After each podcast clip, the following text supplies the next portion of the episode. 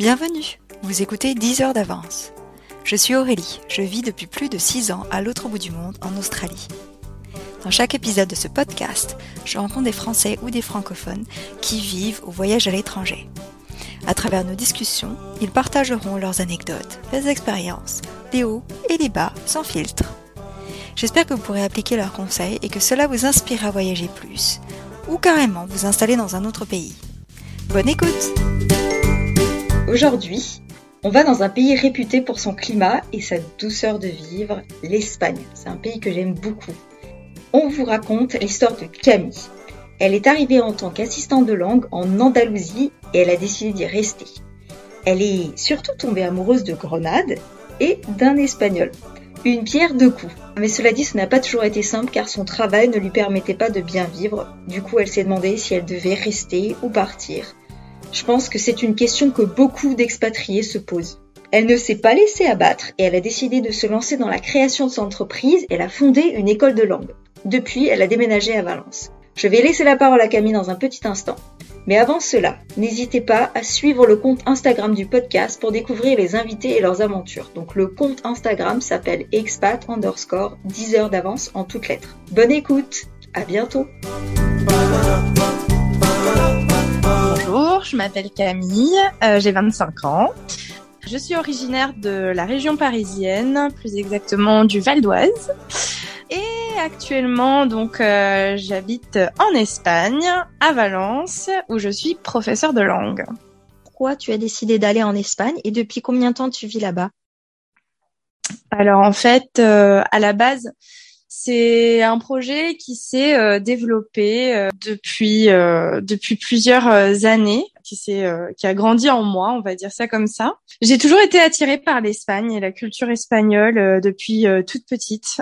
déjà toute petite déjà, voilà, je dansais sur sur Shakira et sur les hits les hits espagnols à la mode comme la SketchUp, tout ça. Enfin, j'ai toujours eu une attirance pour cette culture. Pourquoi cette culture? Je ne sais pas parce que en soi, euh, nous les origines c'est plutôt du côté anglais, donc euh, rien à voir.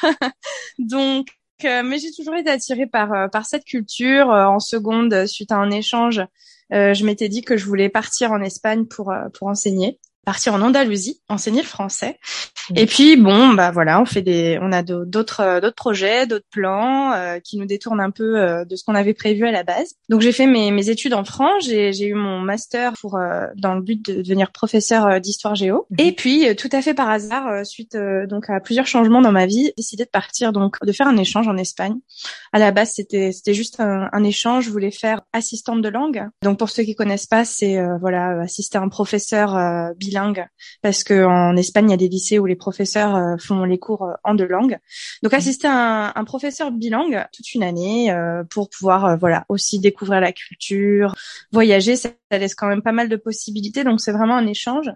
Et suite à ça, et eh ben ben voilà, je je suis plus mmh. repartie. J'ai eu envie de, de renouer un peu avec avec mes ambitions de base et donc bah, de m'installer en Espagne. T'avais quel âge quand t'as fait cet échange? quel âge j'avais? Bah, J'avais, alors je suis pas très bonne en maths, mais je, si je me trompe pas, quand j'ai voulu partir, j'avais 22 ans. Que ouais, 22, 23 euh, quand je suis arrivée en Espagne. D'accord. 22, 22, plutôt 22. Et donc tu dis que tu es prof d'histoire géo, c'est ça? Tu as eu ton diplôme de prof d'histoire géo? Alors, en fait, je me suis vraiment arrêtée euh, à la à la limite, à la frontière, si on peut dire, parce que euh, j'ai passé mon CAPES, oui, j'ai j'ai passé toutes les épreuves, euh, et puis j'étais assez contente de moi parce que je l'ai je l'ai pas eu, mais j'ai failli l'avoir. je l'ai j'ai été j'ai été refusée à l'oral, mais j'ai mhm. failli l'avoir, donc je pense qu'avec une année en plus, ça aurait été bon, mais mais voilà, il y a eu ce projet qui est arrivé en fait en plein milieu suite à des vacances avec une amie. En fait, avec une amie, on s'est dit que qu'on allait partir euh, en Andalousie parce que voilà, j'en avais des bons souvenirs et puis c'est là que j'ai eu une, une révélation et je me suis dit bah quitte à mettre en pause ça, ce projet que j'ai en France, je préfère parce que j'ai voilà, j'ai pas envie de passer à côté de cette opportunité et j'ai envie de, de faire une année à l'étranger qui mmh. s'est euh, transformée euh, en une expatriation. voilà. Euh, tu peux me parler de cette révélation? Est-ce que tu te souviens du moment où tu t'es dit, ah ouais, ça me plaît vraiment. euh, J'ai envie d'y rester pendant un moment. Bah déjà, euh, quand je suis repartie euh, en vacances, il y a en fait une atmosphère euh, qui est vraiment particulière en Andalousie et je pense que chaque es- chaque expat euh, dira la même chose pour euh, sa destination de, de cœur. mais euh, mais euh, en fait, c'est c'est comme une évidence. C'est c'est comme un, coup de foudre amoureux en fait. Ouais. C'est euh, c'est c'est-à-dire que c'est un endroit où on se sent bien. Euh, où on sent euh, que qu'il y a quelque chose à faire, que comme si on avait un peu été appelé en fait, comme si c'était un peu notre destin. On se sent bien, on se sent à sa place. Euh, moi, je sais que je me sens très bien en Andalousie parce que c'est vraiment une euh, une destination qui me correspond euh, tant au niveau euh, culturel qu'au niveau des gens et l'humain. Mhm. C'est vraiment vraiment important dans dans cette décision que j'ai prise de de rester en Espagne parce que euh, voilà, les gens c'est c'est des soleils. Euh, les, les Andalous, ils ont euh, ils ont le soleil dans le cœur littéralement, et c'est des gens voilà très expansifs, très euh, très euh, voilà ils parlent, ils disent les choses, ils sont très expressifs, euh, un peu mélodramatiques des fois, et, et j'aime bien cette euh, j'aime bien cette mentalité, cette gaieté qu'il y a euh, dans l'air ambiant. Euh, je m'y suis facilement identifiée, et c'est vrai que j'avais vraiment l'impression en fait d'être à ma place, Mhm. d'être là où je devais être, et, euh, et ça m'a appelé en fait, ça m'a fait remonter tout un tas de souvenirs, tout un tas de- d'aspirations. Et, euh, et, et c'est pour ça que je me suis dit qu'il fallait transformer l'essai et qu'il fallait euh, qu'il fallait essayer quoi. Hmm. C'est magnifique ce que tu dis, euh, surtout la partie où tu dis, ben voilà, c'est comme un coup de cœur, c'est un coup de foudre amoureux. Moi, j'ai exactement vécu la même chose avec Melbourne. C'est vraiment ma ville de cœur. Et euh, j'aime beaucoup ce que tu dis, qu'on se sent à sa place. Et c'est exactement comme ça que je me sentais. Tu l'as hyper bien euh, résumé. C'est vrai, en Ouais, fait. ouais. Ça fait, euh, c'est dingue comme un endroit, en fait, peut avoir une influence sur soi, sur le développement qu'on va avoir et aussi ça nous donne confiance. Je sais pas si toi ça a été la même chose, mais moi j'ai eu une confiance en moi de me dire, ben dans cet endroit, je vais pouvoir être ou, ou, ou m'épanouir en fait. Et, et j'ai Ouais. plus aucun doute en fait. C'est c'est très bizarre, hein. Je je sais pas comment vraiment l'exprimer, mais il y a vraiment cette confiance qui m'a été donnée quand je suis arrivée dans cette ville et je me suis dit bah oui, il y a pas de problème, je vais pouvoir être la personne que je veux être. Ouais, mais c'est c'est tout à fait ça. Et euh, et je pense à une période où justement euh, parce que bon euh, voilà on est on, on est euh, jeune diplômé ou, euh, ou on est encore étudiant peu importe, mais Mm. on est encore dans une phase où on se cherche en tant que qu'adulte en fait, Mm. euh, où en fait on va on va tracer un peu le chemin de sa vie. Et, euh, et je pense que justement dans une période comme ça, d'avoir euh, ce genre de révélation, c'est c'est c'est vraiment parlant Mhm. euh, parce que justement, euh, voilà, j'ai eu j'ai eu cet appel à un moment où en fait il, il fallait écrire un nouveau chapitre. Mhm. Et, euh, et, et voilà, exactement comme toi en fait, Euh, la sensation d'être au bon endroit, au bon moment. On va un peu revenir en arrière. J'aimerais bien rebondir sur ce que tu as dit sur le fait que toi, tes origines, elles sont en Angleterre. Est-ce que tu peux m'en parler un peu plus? Oui. Alors euh, en fait, euh, donc euh, moi je suis euh, d'origine anglaise. Mhm. Euh, donc euh, mon, mon grand-père était anglais. Euh, malheureusement, bon, je l'ai jamais connu, euh, mais il y a toujours eu dans ma famille une forte influence anglaise de par euh, mon père et ses frères, euh, qui sont très imprégnés de la culture anglaise, et puis aussi ma grand-mère qui, elle est française, mais euh, mais qui voilà, euh, de son côté est tombée amoureuse de, de cette culture anglaise. Donc euh, on a toujours un peu euh, vécu euh, à l'anglaise. euh, on a des traditions. euh, alors moi, du coup, je les ai un peu mélangées et assimilées. Je m'en rends pas forcément compte, mais mais c'est vrai qu'on a euh, dans par exemple euh, au niveau de la nourriture ou, ou des fêtes ou des traditions, on a une manière très anglaise de faire les choses, des habitudes très anglaises. Et euh, par exemple, bah, en fait, euh, un peu Noël à l'anglaise. Donc, euh, il y a les, les gâteaux traditionnels qu'on peut retrouver en Angleterre, on les retrouve aussi chez nous. Euh, donc, on- il y a vraiment un héritage anglais. Euh, Mhm. Et euh, l'Angleterre, euh, c'est vraiment mon deuxième amour. Enfin, deuxième amour. Je pourrais pas y vivre, mais euh, j'ai une connexion. En fait, j'ai toujours eu aussi une connexion avec l'Angleterre de par cet héritage familial et, euh, et cette culture qui est très imprégnée, qui est très importante dans, dans ma famille. Euh, et, euh, et donc du coup, j'ai aussi cette connexion avec l'Angleterre euh, qu'on retrouve aussi dans mon métier parce que aujourd'hui, à l'heure actuelle, j'en- j'enseigne aussi l'anglais. Mhm. Et voilà, donc euh, du coup, c'est vrai que voilà, une, une famille bercée par la culture anglaise, Mhm. euh, sur tous les euh, sur tous les plans. Et moi, c'est une culture qui est qui du coup m'a toujours aussi euh, euh, beaucoup intéressée, fascinée. Et, et je suis aussi très très proche de, de cette culture-là. Hmm. Et est-ce que à la maison vous parliez anglais? Mon père euh, parlait anglais avec son père, ses frères aussi. Malheureusement, euh, il est décédé donc euh, quand mon père était encore très jeune. Suite à ça, ma grand-mère est revenue en France, donc ils sont restés en fin de compte peu de temps en Angleterre mmh. et ils ont vécu bah, la plupart de leur vie en France. Hein. Mon, mon, père a vécu, je crois, cinq ans en Angleterre, ce qui est pas ce qui est pas grand chose au final. Et quand tu parlais des, des, traditions, par exemple pour Noël, les traditions anglaises, est-ce que tu peux m'en parler? Ouais, alors euh, bon déjà on importe toujours du thé d'Angleterre, donc euh, on a toujours ah du thé anglais. Le thé c'est une institution à la maison. on a on a tous les tous les thés possibles, euh, imaginables. On est des fans de thé. On fait aussi régulièrement des tea time le, le dimanche, donc c'est ça c'est très très anglais comme comme tradition. Et puis bah, pour Noël, moi j'ai toujours connu le Noël à l'anglaise avec les couleurs bah le Noël qu'on imagine quand on regarde euh, voilà euh, The Holiday ou, ou, n'importe quel autre euh, film du même style avec ses couleurs vert vert foncé rouge qui sont voilà qui sont un peu les, les, les couleur du, du, Noël anglais par excellence. Mm. Et puis euh, beaucoup de décorations, beaucoup de lumière. Euh, euh, c'est un type de décoration bien particulier, très cocooning. Et puis euh, bah les traditions. Alors on n'a jamais eu de pudding, mais on a on a toujours eu des Christmas cakes. Donc mm. c'est un espèce de gâteau avec des fruits confits et, et un, un, un, royal icing avec avec du citron. Au niveau du, du repas, euh, pareil, hein, c'est les légumes à la vapeur avec euh, la dinde et les pommes de terre.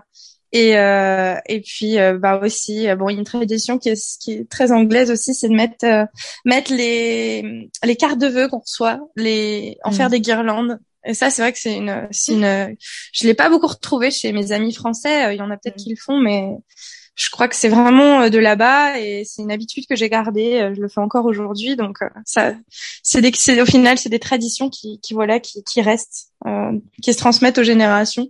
Mm. Et, euh, et puis voilà, c'est ouais, le, le, Noël à l'anglaise, comme on peut s'imaginer dans les films, quoi. Et des mm. fois, mes amis me disent, bah t'es un peu t'es un peu dans l'excès. et je leur dis bah oui, mais c'est euh, c'est Noël tel que tel que je l'ai vécu, tel qu'on me l'a enseigné, tel que mon père euh, euh, nous l'a fait vivre. Donc du coup, bah c'est ce qui reste. Mmh, c'est magnifique, c'est génial d'avoir des traditions un peu différentes. Moi, pour les cartes, par exemple, j'ai en fait je je connais ça, mais c'est vraiment parce que j'ai vu un sketch de Mr Bean qui s'envoyait des cartes de Noël à lui-même et qui se les accrochait sur la cheminée. Et eh ben c'est exactement ça, génial. oui, bah on connaît tous hein, le, le, le, Noël de Mr Bean, hein, c'est tellement iconique. ouais, complètement. Et du coup, est-ce que tu as rajouté à ces traditions anglaises, est-ce que tu as rajouté des traditions espagnoles? Alors, euh, c'est une bonne question. Je pense qu'on est dans une phase de, de mélange. euh, pour l'instant, j'ai pas d'enfants. Euh, le jour où j'aurai des enfants, euh, ça, on verra peut-être un peu plus, mais euh, mais c'est sûr que du coup, on mélange vraiment plein de choses parce que bah moi, je garde oui cette cette vision du Noël anglais, je la garde et je l'ai exportée dans mon chez moi. Donc bah là, j'attends fin novembre. fin novembre, je vais prendre un un grand plaisir à tout redécorer, euh, faire le, le, petit chalet du Père Noël. Donc euh, avec mes cartes de vœux évidemment. J'aime euh, beaucoup cuisiner pour Noël. J'aime beaucoup euh, faire des ouais des pâtisseries, des, des pâtisseries au pain d'épices, des petits biscuits, des shortbreads aussi. Hmm. Ça ça vient du coup du côté anglais et plein d'autres choses que j'ai j'avais l'habitude de faire. Mais à ça se mélange aussi les traditions françaises. par exemple, une petite anecdote qui est très intéressante, je pense du coup. C'était que l'année dernière j'ai fait du vin chaud. Alors c'est pas français, euh, on va dire que mm. c'est le nord de l'Europe, quoi. Et puis j'ai fait goûter à, à mon copain qui, qui a adoré. Et en fait, euh, étant donné que son père a un bar, euh, restaurant, euh, on a fait la tournée de vin chaud dans le bar-restaurant et c'était assez drôle de voir les Espagnols qui au début disaient ah du vin chaud, mais c'est trop bizarre. Et au final goûter et dire ah ouais c'est bon, hein, c'est sympa. Hein. donc ça c'est une anecdote assez marrante, j'avoue. Et et puis donc voilà, bah moi moi je, je garde mes, mes petites traditions françaises et puis bah pour les traditions espagnoles en fait ça se rajoute pas alors ça se rajoute mais moins parce que euh, déjà au niveau de la décoration euh, c'est beaucoup moins euh, opulent. C'est-à-dire mm. que pour le coup, en France, on décore moins que dans des pays comme l'Angleterre, mais en Espagne encore moins, j'ai l'impression. Donc pas tellement la décoration qui importe. On retrouve les crèches, on retrouve l'arbre de Noël, mais voilà, il n'y a pas beaucoup de décoration euh, en tant que telle. Euh, et puis bah après bah les traditions euh, les traditions espagnoles ben c'est surtout voilà les, fêtes des grandes fêtes de famille où on va voilà le 31 manger bah les, les raisins là les, les, les 12 raisins avant le coup de minuit euh, qu'on mange tous en même temps.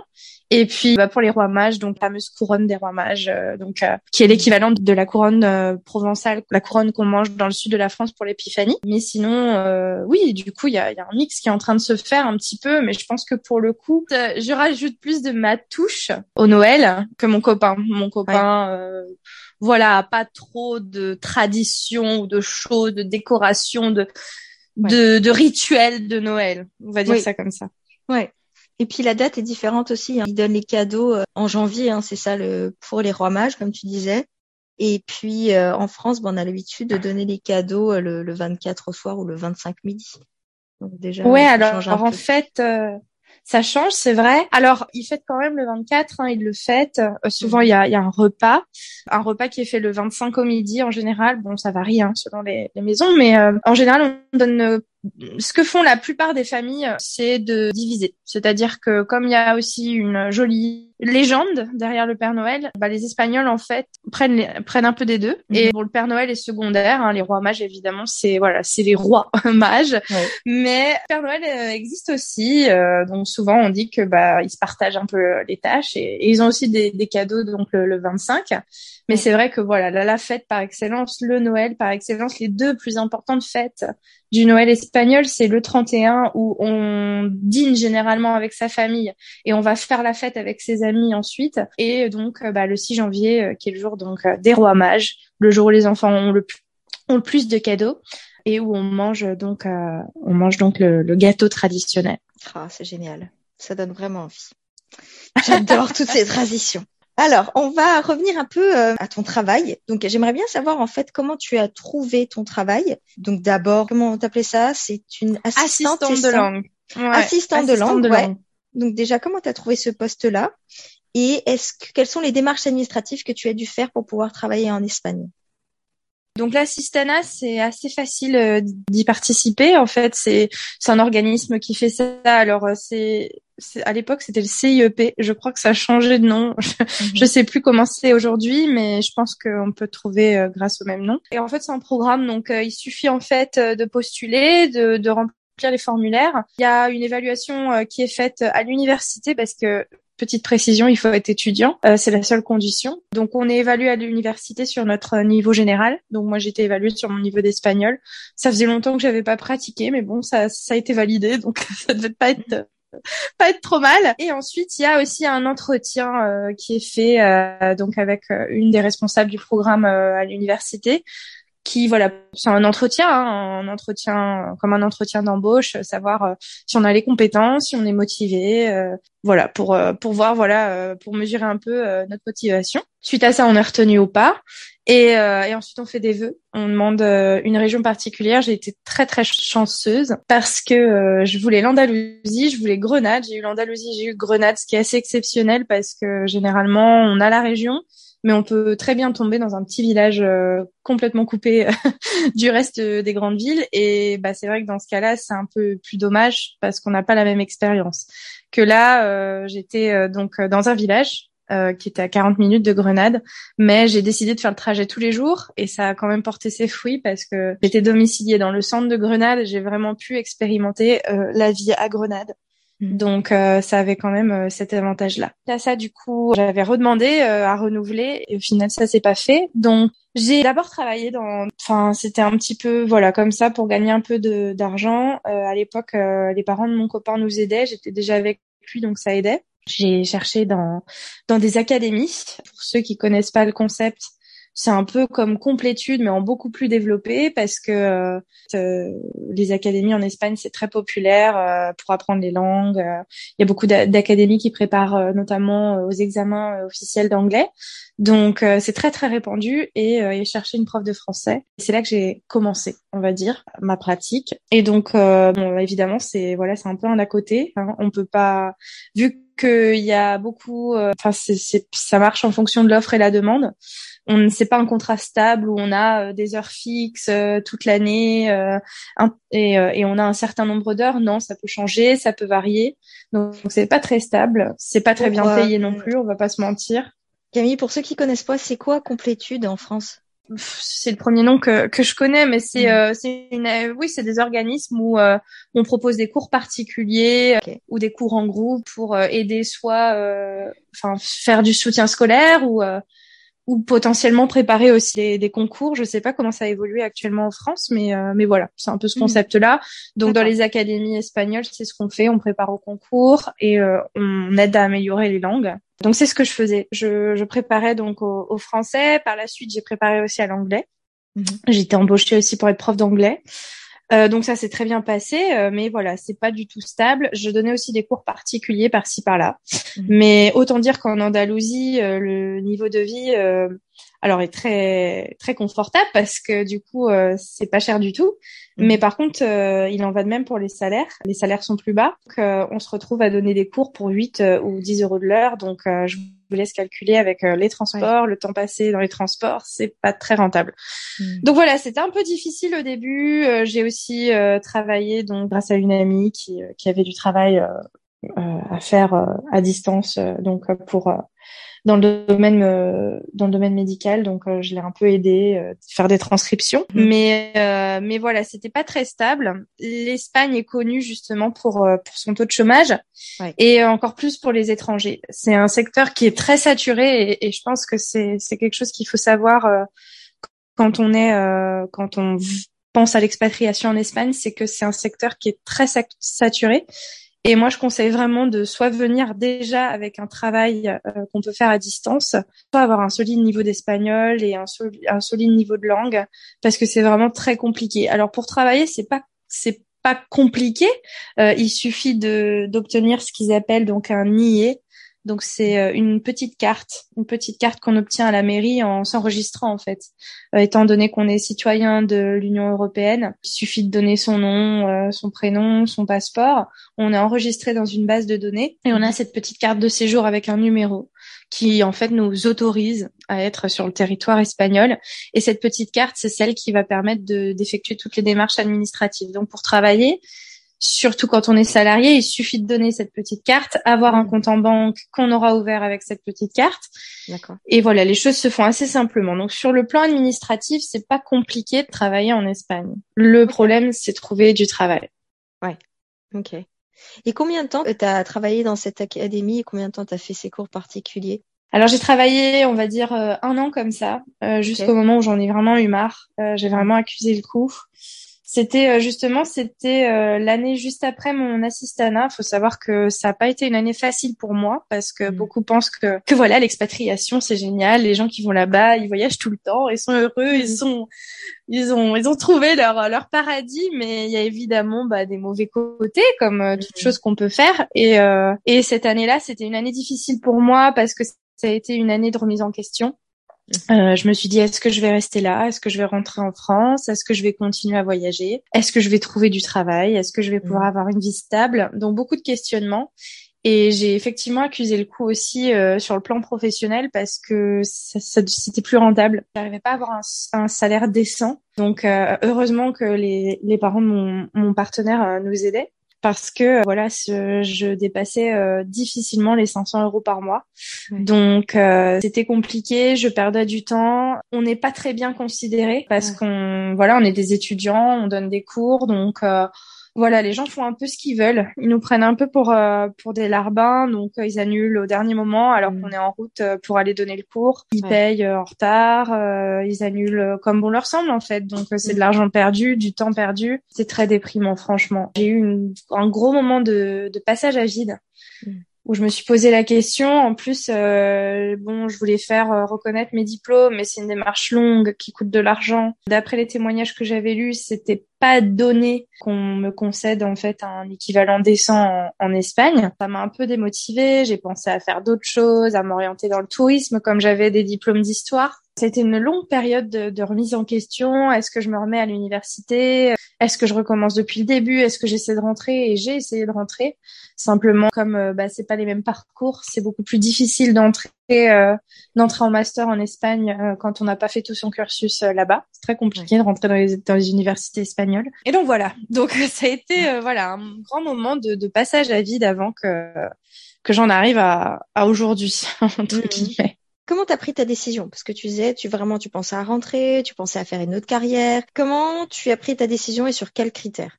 Alors euh, déjà, il y a eu le Covid. Et je pense que pour beaucoup de personnes, euh, ça a été un effet, un des effets bénéfiques de, du Covid, c'est qu'on a eu beaucoup de temps pour penser, se remettre en question. euh, donc ça a été vraiment le moment où je me suis remis en question.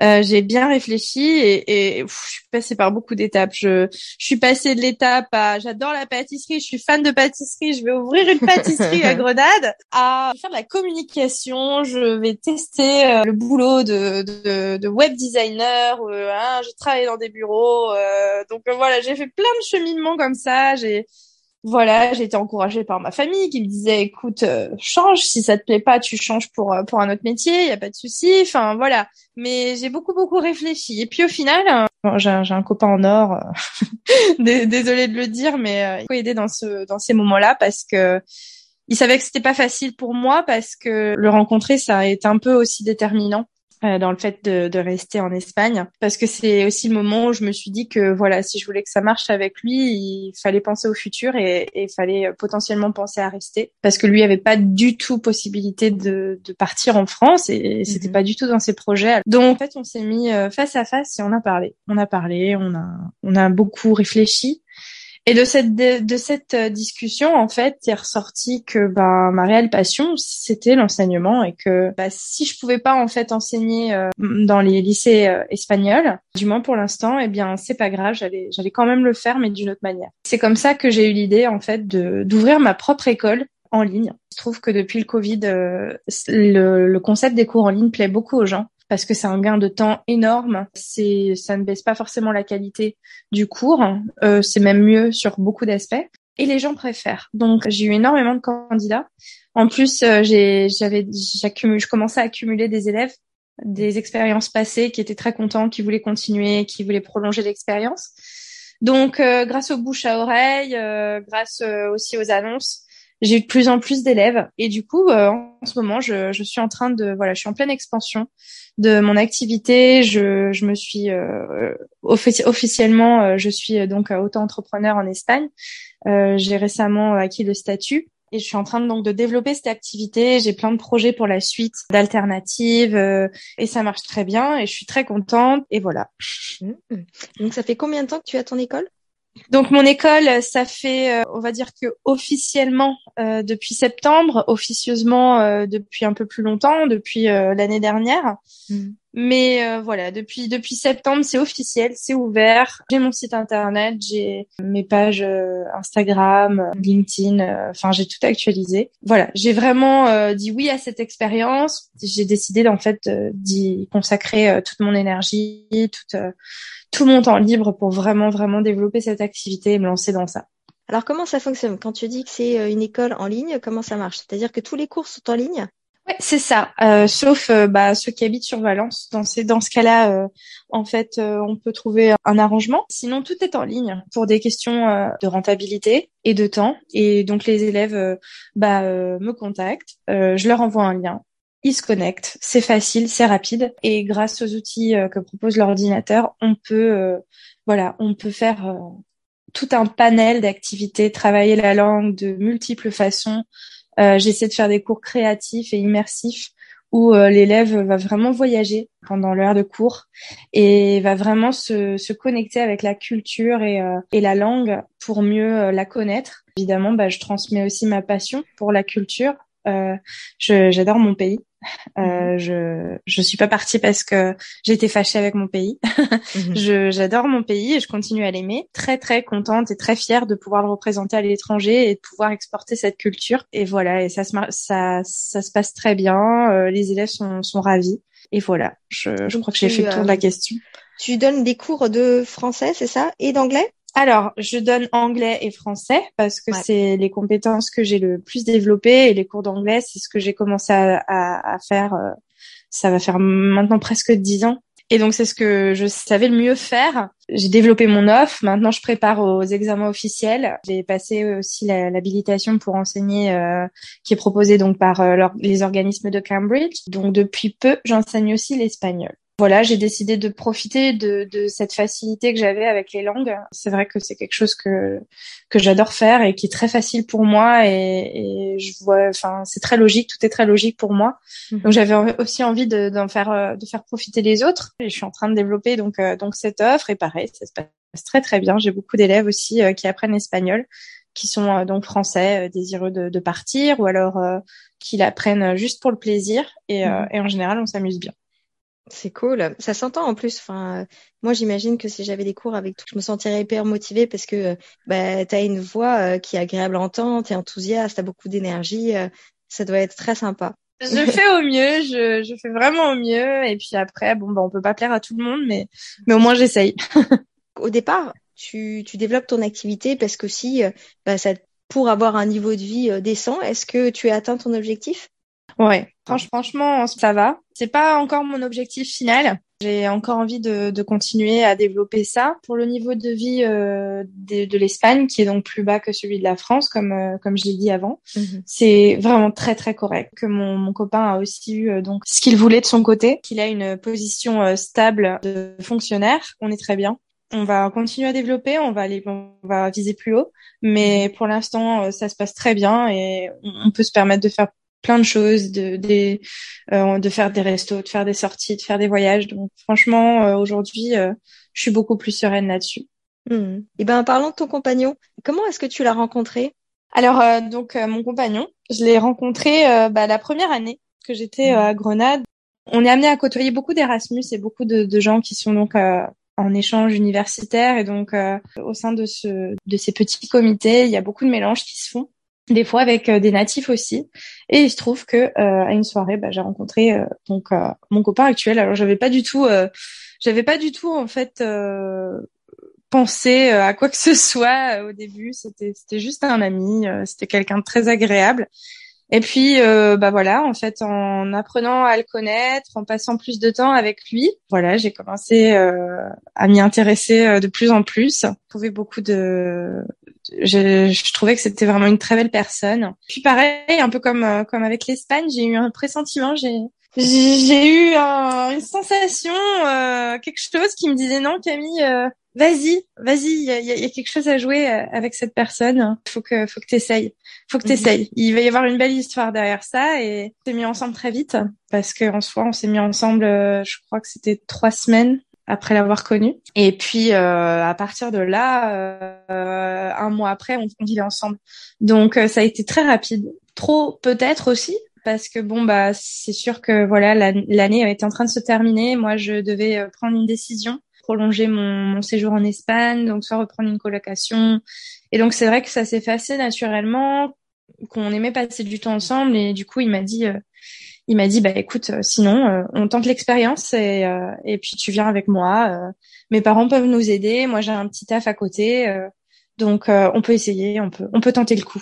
Voilà, on a emménagé. Donc au début, bah c'est sûr, c'est pas facile parce que bon bah déjà il y a toutes les problématiques du couple, se mettre avec quelqu'un, se mettre à vivre avec quelqu'un comme ça rapidement quand, quand on quand on connaît à peine la personne, bah voilà, ça donne lieu à beaucoup de découvertes. et puis bah aussi euh, la barrière de la langue parce que même si je parlais euh, un bon espagnol, bah on peut pas tout dire, on peut pas tout exprimer, on n'interprète pas de la même manière. Puis bah la culture, hein, parce que même si voilà, on pense que France Espagne c'est pareil, bah non c'est pas pareil du tout. Il y a quand même aussi beaucoup de différences culturelles, même si on est assez proches, et encore plus euh, dans le sud de l'Espagne, euh, donc en, en Andalousie. Est-ce que tu peux un peu nous raconter les malentendus qui ont été liés aux différences culturelles? J'essaie de, de réfléchir, de synthétiser un petit peu. Déjà l'humour. Je pense que chaque pays a, un humour bien bien à bien à lui et du coup en Espagne l'humour bah, est aussi un peu particulier ça c'est difficile parce que j'ai eu du mal un peu à calquer mon humour sur le sien. Donc euh, des fois lui faisait des blagues et je m'énervais, je comprenais pas, je le prenais pour moi alors qu'en fait bah, c'était dit sur le ton de la rigolade. Hein. Ça je pense que c'est classique et que c'est un malentendu très commun et très répandu. Moi quand je faisais des blagues aussi dans sa famille ou avec ses proches, bah c'était pas non plus forcément compris, donc j'avais l'impression d'être très bizarre. Euh, donc bon, mais bon on essaye, hein. il faut, faut essayer. Je pense que ce qui est difficile aussi, c'est que nous les Français, on est un peu plus euh, dans la retenue. On est moins mm. expressif que les Espagnols. Donc euh, ça a donné lieu à beaucoup de questionnements. Euh, pourquoi tu dis rien Pourquoi est-ce que tu réagis de cette manière-là Alors qu'en fait, ben c'est un peu notre manière d'être. On est beaucoup plus discret, mm-hmm. même si je me considère pas comme comme quelqu'un de discret, mais euh, mais bon, plus plus discrète qu'une espagnole, je pense. Il y a euh, aussi beaucoup de, de, choses que nous on, on, fait pas. Par exemple, en Espagne, euh, surtout dans le sud de l'Espagne, quand on mange, on, on partage tout. Donc, on met un grand plat au milieu de la table et chacun se sert dans le plat. Il y a beaucoup. Alors, c'est pas comme dans les pays du nord de l'Afrique où où vraiment on va manger avec les doigts, mais mm. on est entre les deux. C'est-à-dire qu'il y a vraiment cette culture du partage. Je partage ça avec toi. Je je, te donne ça. Alors que nous, les Français, on est un peu plus individualiste en fait. On est un peu moins dans dans cette idée de, communauté. Euh, il y a eu aussi, bon, des alors les, les, malentendus fréquents aussi, c'était sur les horaires. ça, je, je pense que c'est un cliché euh, euh, qu'on a sur les Espagnols qui est ma foi un peu vrai. Alors pas tous, évidemment, faut pas mettre tout le monde dans un même panier, mais mon copain est un est l'andalou parfait. Donc euh, c'était très difficile parce que moi qui suis très française, qui aime planifier les choses à l'avance, savoir des horaires, euh, euh, que les choses soient fixées à l'avance, c'était un peu compliqué parce que mon copain est beaucoup plus chill, mhm. c'est-à-dire que oui, on a le temps, on peut y aller, on va y aller tranquillement. Et donc je me souviens m'être énervée plein de fois parce que bah voilà, on respectait pas les horaires. Et le pire, c'est que des fois, je m'énervais vraiment toute seule parce que de l'autre côté, c'était pas non plus un problème si on arrivait tard. Je m'énervais toute seule quand, en bonne française, alors que bah il y avait pas lieu euh, d'être et qu'en fait, bah l'horaire était pas si important. Je me souviens aussi une fois avoir essayé euh, d'organiser un anniversaire pour mon copain et c'était trois semaines avant ce qui voilà pour un français normal est normal je pense mmh. Et puis bah non, c'était trop tôt. Donc euh, les amis m'ont regardé en et m'ont en mode euh, mais euh, ok, mais pourquoi tu nous parles de ça trois semaines avant en fait On peut en parler, on peut en parler plus tard. Et, et, effectivement, on en a parlé 24 heures avant. Donc ah ouais, c'était un petit peu difficile. Donc voilà, c'est surtout ça. Après bon il y a des choses aussi, il y a des, il y a d'agréables surprises. On vient forcément avec une grosse valise de clichés quand on vient euh, dans un pays, hein, mm. de ce qu'on a entendu dire, de ce qu'on a lu. De... Donc, euh, bah, il y a aussi beaucoup de choses qui changent. Par exemple, je pensais que les, les Espagnols étaient super machos. Euh, bah, en fait, non, pas du tout. Même moins que les Français, je dirais. Il y a aussi, j'ai eu aussi beaucoup d'agréables surprises à ce, à ce sujet-là concernant beaucoup de beaucoup de choses. on dit aussi que voilà que les Espagnols sont feignants, alors que ça c'est pas vrai du tout. Je, moi j'ai rencontré plein de gens qui étaient très travailleurs. Mm. Donc voilà, ça, ça permet aussi de voir un petit peu tout ça. Et puis voilà, bah dans, dans concernant le couple, c'est des ajustements à faire. Ça n'a pas été facile au début. Euh, on s'est beaucoup pris la tête euh, sur des choses, mais au final, euh, bah, je pense qu'avec un peu d'amour et de compréhension, on, arrive à trouver un équilibre. Je pense mm. qu'aujourd'hui, mon copain me connaît. Mon copain a aussi côtoyé les, des Français, ma famille, euh, mes amis. Donc, il sait comment on est, il, sait un peu plus comment on réagit, quelles sont nos, traditions, euh, quelle est notre culture et, et vice-versa, en fait. Hmm. Donc, euh, je pense que du coup, on a appris à être plus tolérant et maintenant, c'est, c'est plus trop un problème. Tu viens de, de trouver en fait la solution à un de mes problèmes. Enfin, c'était pas vraiment un problème, mais une, J'ai une, une, amie de longue date en fait que j'ai rencontrée en, Erasmus au Danemark, euh, qui est espagnole et que c'est une de mes de mes meilleures amies. Et quand je vais la voir souvent, euh, avant on organise du coup comment on se voit, euh, tout ça, qu'est-ce qu'on va faire, machin. Et souvent je sens en fait que elle me dit mais euh, chill quoi. Enfin, c'est bon, on, tu viendras, puis on verra bien ce qu'on va faire. Euh, te stresse pas. Et moi, je suis là. Bon, alors, tu viens. Est-ce que euh, tu vas me récupérer à la euh, à ah, l'aéroport ou est-ce que euh, je vais louer une voiture Est-ce que je vais en train Et est-ce que tu veux que je t'apporte quelque chose? Qu'est-ce qu'on va faire? À quelle heure? Et et elle me dit, mais c'est bon, quoi, on est flexible, tout va bien, etc. Et parfois, comme tu dis, moi, j'ai l'impression d'être un peu bizarre, tu vois, d'être un extraterrestre. Et alors que je suis pas stressée, c'est juste que je suis organisée, que j'aime bien savoir euh, ce qu'on va faire. et ça veut pas dire que euh, si les plans changent, euh, ça va me, ça va me décevoir, non Bien au contraire, il n'y a pas de souci. Mais j'aime bien avoir quelque chose d'organisé, pour, euh, bah, je sais pas, ça me, ça me rassure quelque part en fait. Et, et j'ai envie de, de profiter un maximum en fait de ce qu'il y a à voir, de ce qu'il y a à faire. Donc j'aime bien planifier en avance. Donc c'est bien en fait que tu dises ça. Maintenant, je, je comprends un peu mieux. C'est culturel. ouais, bah c'est sûr que c'est aussi quelque chose qui est convoité. Il y a une douceur de vivre en Espagne qui, qui existe. Alors le Nord, je sais pas, je connais pas du tout, mais en tout cas pour ce que moi je connais, euh, on sent que les gens sont beaucoup plus cool, donc euh, prennent beaucoup plus le temps de vivre. Et c'est vrai que j'ai vraiment cette sensation qu'ils profitent plus de la vie, des bons moments. Pourquoi se stresser euh, Pourquoi vouloir aller plus vite alors qu'on est bien? Euh, qu'on est content. Et, et c'est tellement ça. Et moi je suis aussi arrivée à un moment où, où voilà je venais aussi avec mon stress euh, euh, mon stress personnel euh, et puis mon, le stress de ma vie euh, parisienne. Et, et c'était un moment où j'avais vraiment besoin de lâcher prise d'apprendre à lâcher prise et à être plus plus stressée. Et ça c'est vraiment quelque chose que j'ai appris tous mes amis me, me, disent que de toute façon, pour m'avoir connu avant, ils me trouvaient beaucoup plus cool depuis que j'étais euh, en Espagne. Donc évidemment, ça continue à m'énerver sur certains aspects. Euh, euh, il y a toujours bon bah voilà quelques quelques élèves qui voilà aussi donc dans le milieu de, dans dans mon activité professionnelle bah, prennent un peu les choses à la légère. Bon bah dans ces cas-là je mets ma rigueur un peu française et, et en général ça, ça, se règle vite. Mais voilà c'est un ajustement et puis bah quand on est moi maintenant je lâche prise quand on a des rendez-vous ou des choses euh, qu'on va voir des amis, j'arrête de me stresser parce que parce qu'au final c'est pas si important. Euh, c'est voilà, c'est les gens font comme ça, donc il faut aussi savoir s'adapter et, se laisser aller en fait. Mmh, j'aime bien, ouais, je suis d'accord avec toi. Vous avez passé du temps à Grenade et puis vous avez déménagé à Valence. Pourquoi ce déménagement? Alors en fait, donc c'est pour des raisons professionnelles. Euh, en fait, euh, ce qui s'est passé, c'est que mon copain euh, était en train de préparer un concours, enfin un concours, un, examen depuis déjà plusieurs années pour rentrer dans l'armée espagnole en tant qu'ingénieur. Donc c'était son objectif et il a finalement réussi à avoir ses examens.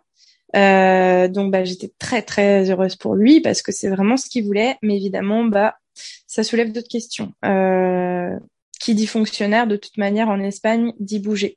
Parce que faut savoir que quand on est fonctionnaire en Espagne, euh, surtout les premières années, on choisit pas et on peut être euh, appelé vraiment euh, un peu partout. Alors en France, c'est assez similaire aussi, mais en France, c'est quand même euh, plus facile, je dirais, euh, de choisir qu'en Espagne, euh, des fois en Espagne, euh, on peut rester toute sa vie loin de son partenaire juste parce qu'en fait on a été affecté à un poste à quatre heures à quatre heures de sa ville d'origine. Donc c'est un peu plus complexe et donc évidemment ça soulevait beaucoup de questions. on avait fait plusieurs choix.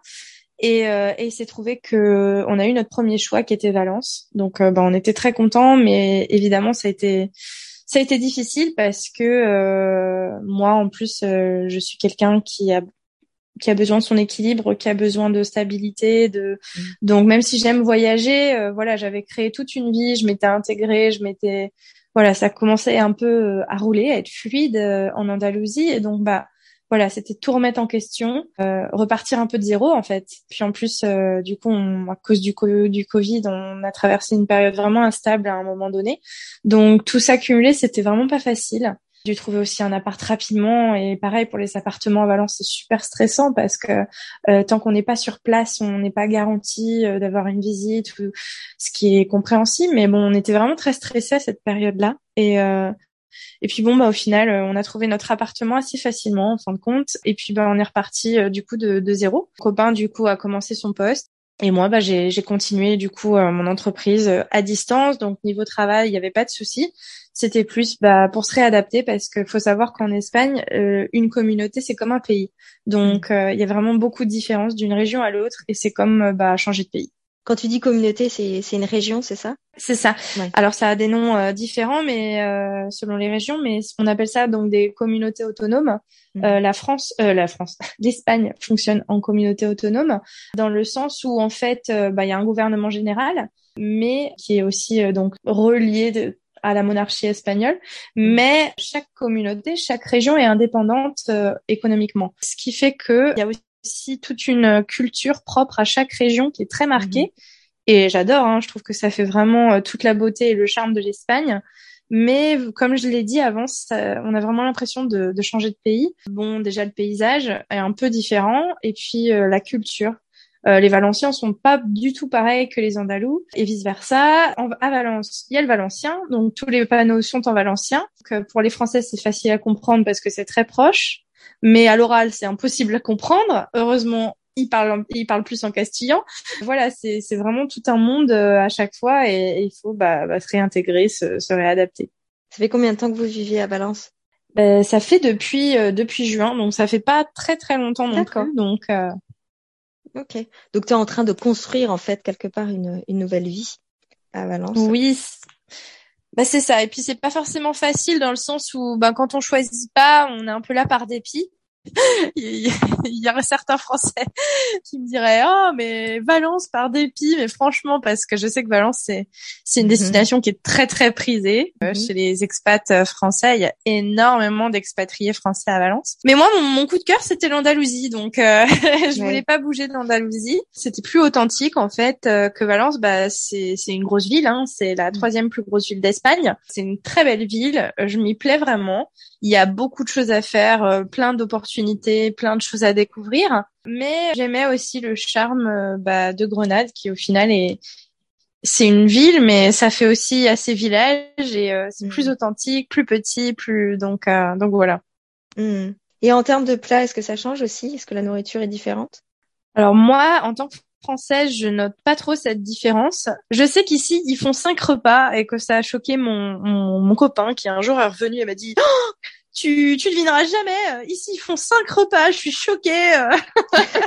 du coup, lui, je pense qu'en tant qu'Andalou, euh, en plus Andalou qui est jamais sorti d'Andalousie et ah encore moins euh, de Grenade, donc euh, je pense que pour lui, le, le, le choc culturel entre guillemets choc culturel a été plus prononcé parce que lui il a vraiment vu les différences de pratique entre l'Andalousie, Valence, que ce soit au niveau du langage, euh, du rythme de vie, des habitudes, euh, des mmh. aliments.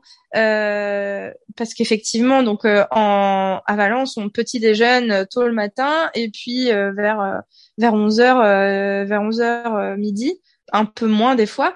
Euh, on mhm. prend une espèce de collation, donc un sandwich, mais voilà, euh, à 11 heures du matin, on, peut aussi prendre une bière euh, ou, autre chose, et on remange après sur les coups de 14 heures. Donc, du coup, c'est ça qui le choquait un petit peu. Mais sinon, moi, comme française, j'ai pas vu beaucoup de changements. Euh, au niveau de la nourriture, alors oui, on mange beaucoup de riz à Valence. Je pense que le, riz, c'est un peu la spécialité de Valence, du coup, hein, parce que voilà, hein, a. Mais voilà, moi, ça m'a pas trop choqué. Je pense que celui, qui est un peu plus euh, surpris, c'est mon copain pour le coup. Est-ce que tu peux me décrire un week-end typique à Valence? Alors mon week-end parfait à Valence, c'est euh, un samedi matin sur le Mercat, donc le, le, marché couvert de Valence, qui est donc le marché historique de Valence où il y a énormément de produits. Donc un petit tour par euh, par le marché euh, avec euh, donc un petit déjeuner traditionnel donc espagnol donc une petite une petite tranche de pain avec du jambon et puis un café con leche, un café au lait. Puis sur les coups de midi manger pourquoi pas une petite paella près de la plage donc ça peut être la plage de Valence ou ou les plages alentours, une petite paella de fruits de mer euh, ou pourquoi pas bah, rester euh, dans le centre-ville pour juste profiter de l'ambiance et euh, arpenter les rues de Valence qui sont magnifiques, qui sont vraiment très jolies et actuellement en automne encore plus. Donc petite balade en centre-ville et et puis et puis après ben le soir on peut faire d'autres d'autres activités donc soit aussi sur Valence soit soit près des plages ou dans les nombreux centres d'activités qu'on trouve autour de Valence. Et puis bah le dimanche, pourquoi pas faire une randonnée Il y a beaucoup de parcs naturels autour de, de Valence, beaucoup il y a beaucoup de montagnes aussi. Donc, euh, donc on peut faire beaucoup de, de randonnées, d'escalades, de promenades. Et moi, j'aime, j'aime cette idée de, de me balader le dimanche euh, dans la nature, donc euh, avec un petit pique-nique, partir, partir à l'aventure dans, dans les, dans les espaces naturels, les parcs naturels de Valence. Ça donne envie. C'est merveilleux. Maintenant, j'ai envie d'un café con leche. bah quand tu veux, hein. ouais. ah ouais, c'est génial. Euh, et donc la dernière question pour toi, c'est est-ce que tu peux me raconter une ou plusieurs anecdotes marrantes de ton expatriation? Ouais, alors bon, il y en a, il y en a plusieurs. Euh, j'ai eu beaucoup d'anecdotes marrantes. Alors souvent c'est c'est avec euh, la langue. Il y a beaucoup de mots qui sont des faux amis d'une langue à l'autre. Donc par exemple euh, je sais que je me baladais dans le bureau des professeurs euh, à, à, dire euh, estoy embarazada parce que je pensais que ça voulait dire euh, embarrassée, hein, mm-hmm. embarazada. Sauf qu'en fait, euh, bah, ça voulait dire enceinte. Donc, je me disais, les gens, ils devaient me regarder et dire, qu'est-ce qu'elle nous raconte là? Donc, des faux amis comme ça qui portent un peu à confusion et puis personne n'ose reprendre. Donc, on a vraiment l'air un peu débile. Puis je me souviens aussi d'une fois où en fait j'ai carrément dit que la prof était débile sans le vouloir à toute une classe. Donc euh, ça c'était assez marrant. Euh, les élèves sont mis mais à rigoler euh, en me disant mais non mais on dit pas comme ça. Donc j'ai dit ah et puis bon bah plusieurs fois je fais je fais beaucoup rire mais je fais beaucoup rire ma belle famille par des expressions que je peux avoir des faux amis. Euh, c'est vrai que la langue, c'est. Mais bon, c'est c'est aussi ce qui fait ce qui fait le charme. C'est aussi ça que qui est qui est rigolo. Euh, ouais, c'est surtout des c'est surtout ouais des anecdotes euh, drôles à, à ce niveau-là. Euh, après, il peut y avoir aussi des choses qui qui font un peu rire dans notre attitude ou dans notre manière d'être. Je sais que moi, euh, ma, ma belle-mère arrête pas de de me reprendre parce que je suis trop polie. donc, je dis trop merci, je dis trop s'il te plaît. Euh, donc, euh, je sais que ça ça la fait bien rire aussi. Ah ouais, bon attends, c'est bon, je sais, ouais. Bah à Grenade aussi, il y a des fois aussi les rencontres avec les avec les Français qui peuvent être drôles parce que des fois il y a des situations assez marrantes où bah on se retrouve euh, avec des gens qui voilà qui pensent qu'on parle pas français et, et, au final ils se rendent compte que bah que si et ça ça donne des des, des, des situations assez marrantes. Je me souviens d'une fois où euh, où il y avait un gars qui euh, qui était en train de de de, de crier, euh, de hurler euh, sur un automate parce que il comprenait pas le, le, gars au bout du fil et donc il criait en français quelque chose quelque chose enfin voilà il, il s'énervait et et je sais que je suis arrivée en mode bon, est-ce que je peux vous aider et, là de voir qu'il y avait une autre française, bah, il s'est calmé, euh, il s'est calmé euh, tout de suite. Donc bon, beaucoup de petites euh, anecdotes comme ça. C'est mm. vrai que c'est assez marrant. Je me souviens aussi d'une fois où Enfin, il y a eu des situations un peu cocasses euh, où, euh, on s'est retrouvé coincé dans une dans une rue du quartier d'Albaïcine à Grenade parce que pour circuler en voiture à Grenade c'est un enfer. Il y a plein de rues qui sont interdites, donc on est resté coincé dans une rue étroite. On n'avait pas moyen de sortir la voiture, impossible. Il y a une horde de promeneurs espagnols qui nous ont encouragés comme allez allez allez et qui à la fin nous ont applaudi quand on a réussi à sortir. C'était assez drôle. Donc, euh, donc, euh, ouais, il y a des situations euh, comme ça qui sont, qui sont un peu rigolotes. Euh, ou la mhm. fois où j'ai dû appeler un dépanneur et puis, bah, on a beaucoup ri parce que comme voilà, je, je paniquais, du coup, j'en perdais mon espagnol. Donc, bon, il y a, il y a, il y a, y a plein, il y a forcément plein de, de choses drôles et puis.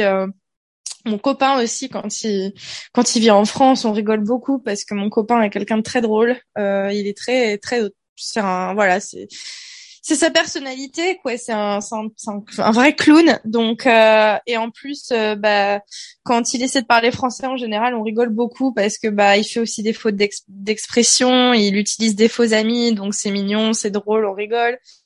Euh, et puis euh, et puis bon des fois j'ai des amis qui lui apprennent des des bon des expressions euh, voilà qu'on qu'il faudrait pas trop répéter parce qu'elles sont soit un peu vulgaires soit un peu trop euh, familières.